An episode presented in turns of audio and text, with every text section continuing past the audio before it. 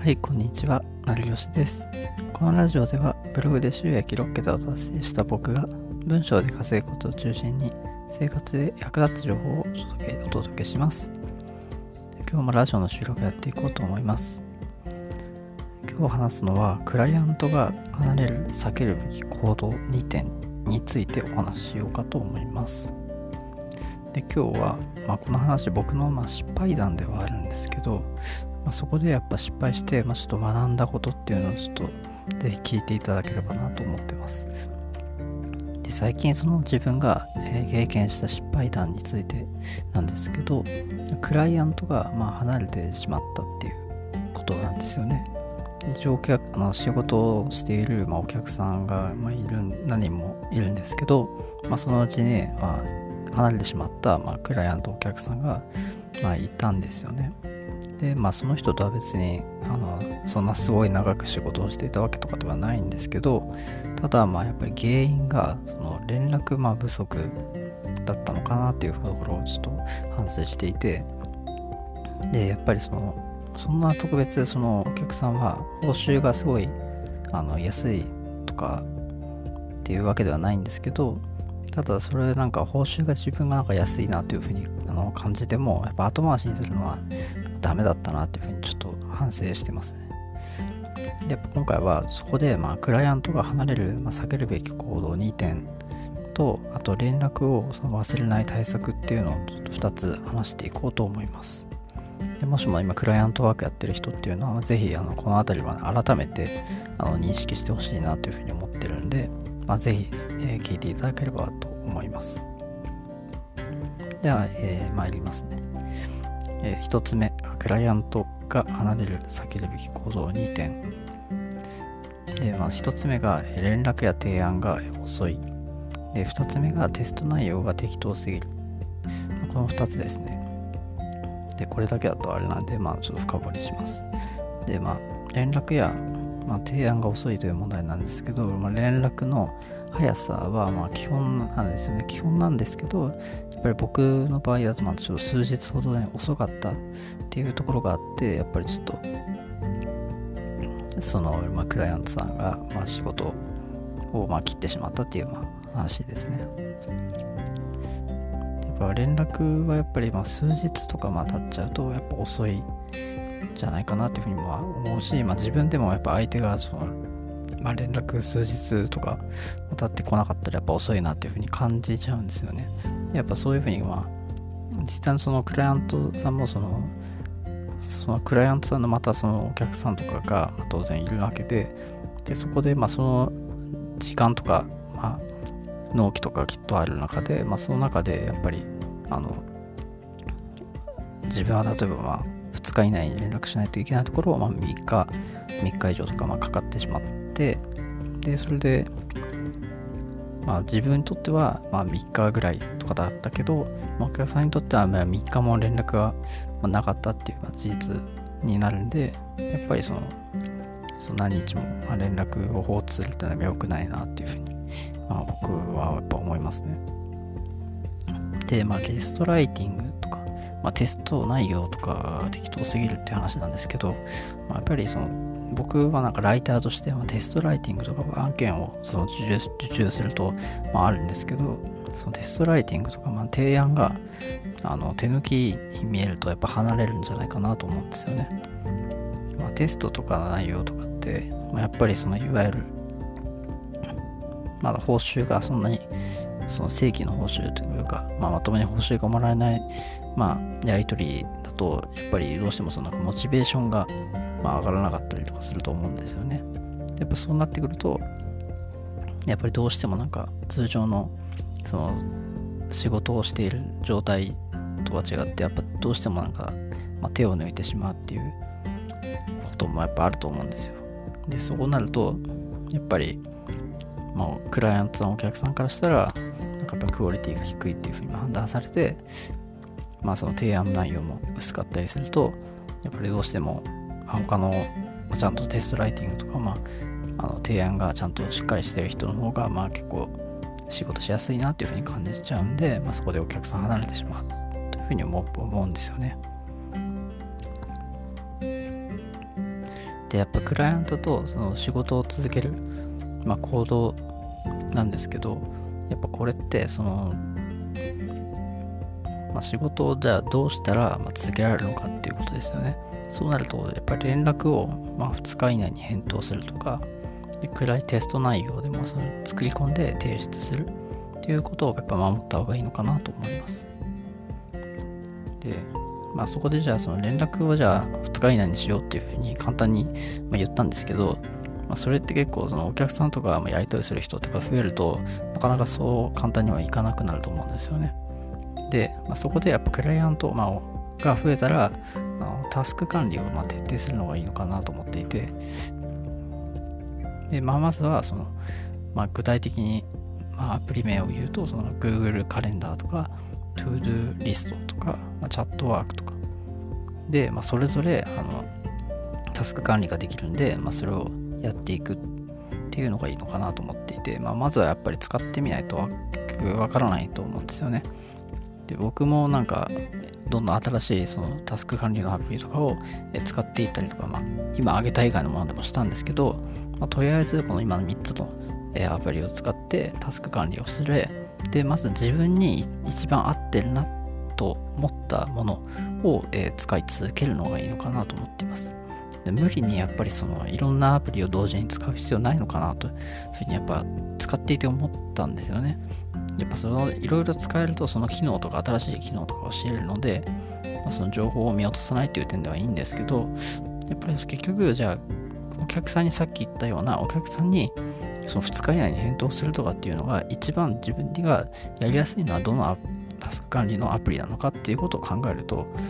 やっぱそれがじゃあ Google カレンダーが一番いいと思ったら Google カレンダーを使い続けるとかの方がやっぱり結局結果的にはそのお客さんもその満足させることに、まあえー、連絡を2日以内にして、まあ、することができるんでやっぱりそこを徹底した方がいいのかなっていうふうにも思いますね。なので、もしなんかぜひ、今後も、やっぱり僕もそうなんですけど、まあ、連絡をやっぱ、早くした方が、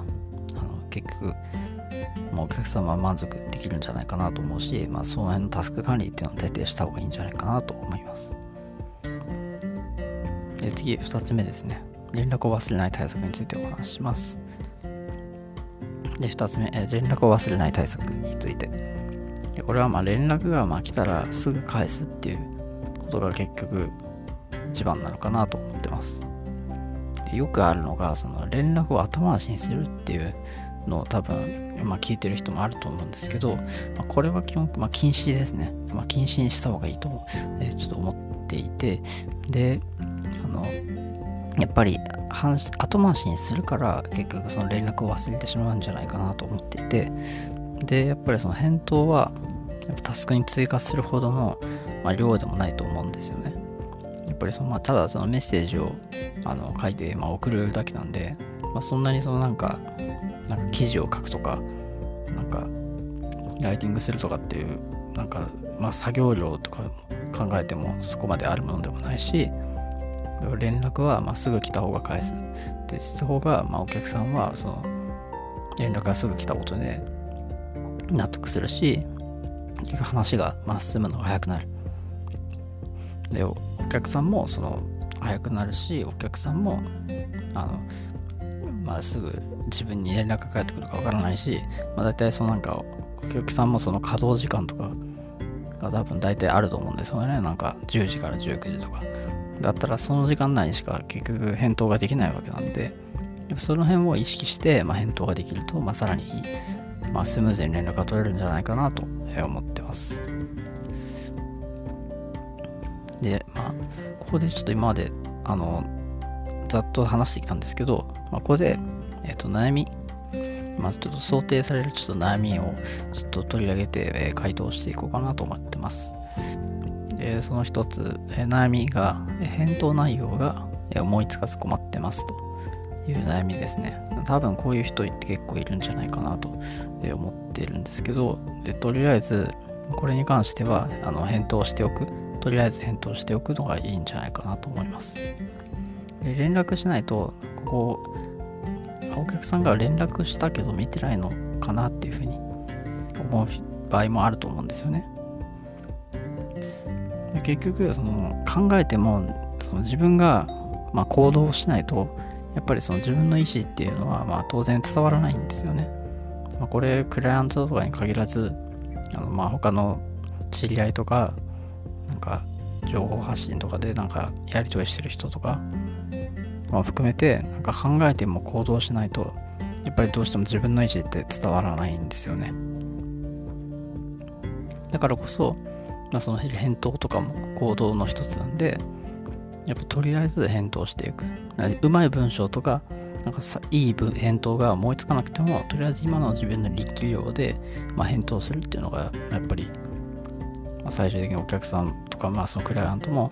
まあ、連絡が来なくて困ってるのを解決できるし、まあ、その後さらに必要であれば、その、さらに返答した方がいい内容をまとめてすぐそれも返答するっていうのがいいんじゃないかなと思います。で、まあ結構こういったことってずっとやってると、まあ、結構結局お客さんとのコミュニケーションなんで結構、まあ、慣れてくる人もいると思うんですよね。で、そういった場合で、その僕はあの落ち込みそうになったら、あの実際にそういう時があるんですけど、そういう場合は音声を聞き流している、えー、時が多いですね。昔は結構なんか音楽とか聴いてたりしてたんですけど、まあ、そこはちゃんと今なんか結局なんか隙間時間とかでなんか音声で学習したいなっていう、まあ、気持ちがあるんで結構音声を聞き流している時が多いですね。で最後にちょっと補足なんですけどあの、まあ、仕事でじゃあ落ち込んだら、まあ、どうすればいいのかっていうで問題ですね。でここはやっぱりその音声であの、まあ、気分を変えようっていうことを、まあ、ちょっとお伝えしたいです。で例えば仕事でまあミスをしてなんか落ち込んでるとかなかなか前向きにでも考えられないとかあと前向きになるための解決策を見つけたいという人ですね。やっぱそういう人って結構いると思うんですけどそんな人は僕もあの実際に使ってるんですけど Amazon Audible っていう音声学習のアプリがおすすめですね。こちらはまあ利用料かかるんですけどで初月はでも利用料が、えー、無料で好きな本が1冊無料で利用できます。で無料で1冊、まあ、好きな本を、えー、音声で聞くことができる。読む代わりに聞くことができるんですね。で大会してもその過去にあの購入した作品自分が好きな本を1冊最初に購入した作品もでまた聞くことができるんで、まあ、これも結構いいポイントかなと思ってます。で最初に、えー、1ヶ月じゃ契約してでそのまままあ2ヶ月目に入る前に終了日1ヶ月目の契約の終了日までに大会手続きをすれば完全無料で、ま使うことができるんですよね。だからこそ、まあ、1ヶ月目契約して、で、その1ヶ月経つ前にまた、え使って解約すれば、ま、完全無料なんで、まあ、ほぼ登録しない、まあ、理由がないんじゃないかなと思ってます。で、僕も一つ聞いた中で、あの、神様とのおしゃべりっていう作品があるんですけどこちらはまあ聞くだけでもあの、まあ、考え方を改めて、まあ、幸せにもなれるようなも作品なんで、まあ、もしなんか今、まあ、不安とかなんか仕事のミスでなんか結構イライラしちゃってる人は結構この辺り聞いてみるといいんじゃないかなと思ってます。で音声でなんか実際に入浴中とか家事をしてる時とかにあのま聞きながらその不安を解消できるので、まあ、今言った神様とのおしゃべりとかあたりは結構、まあ、有益というか、まあ、有意義な時間を使えるんじゃないかなと思ってます。なので、ぜひ、まあ、よかったら登録して、まあ、聞いてみてください。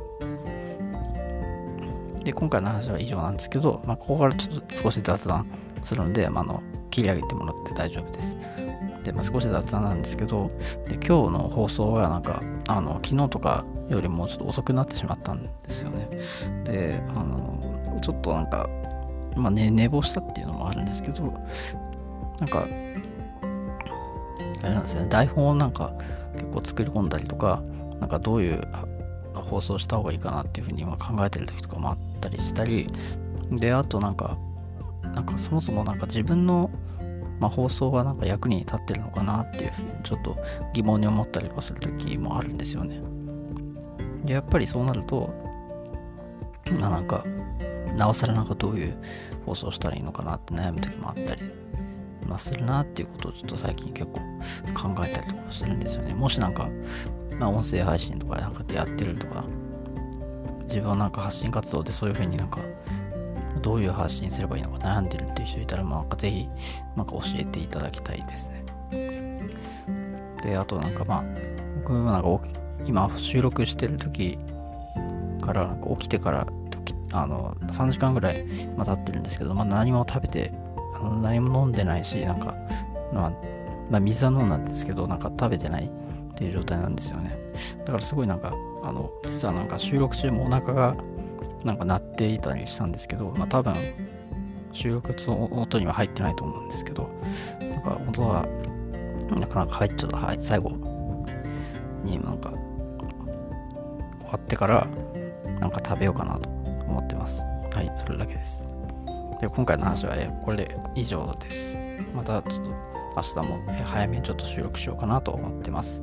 では最後までご視聴いただきありがとうございました。ではまた。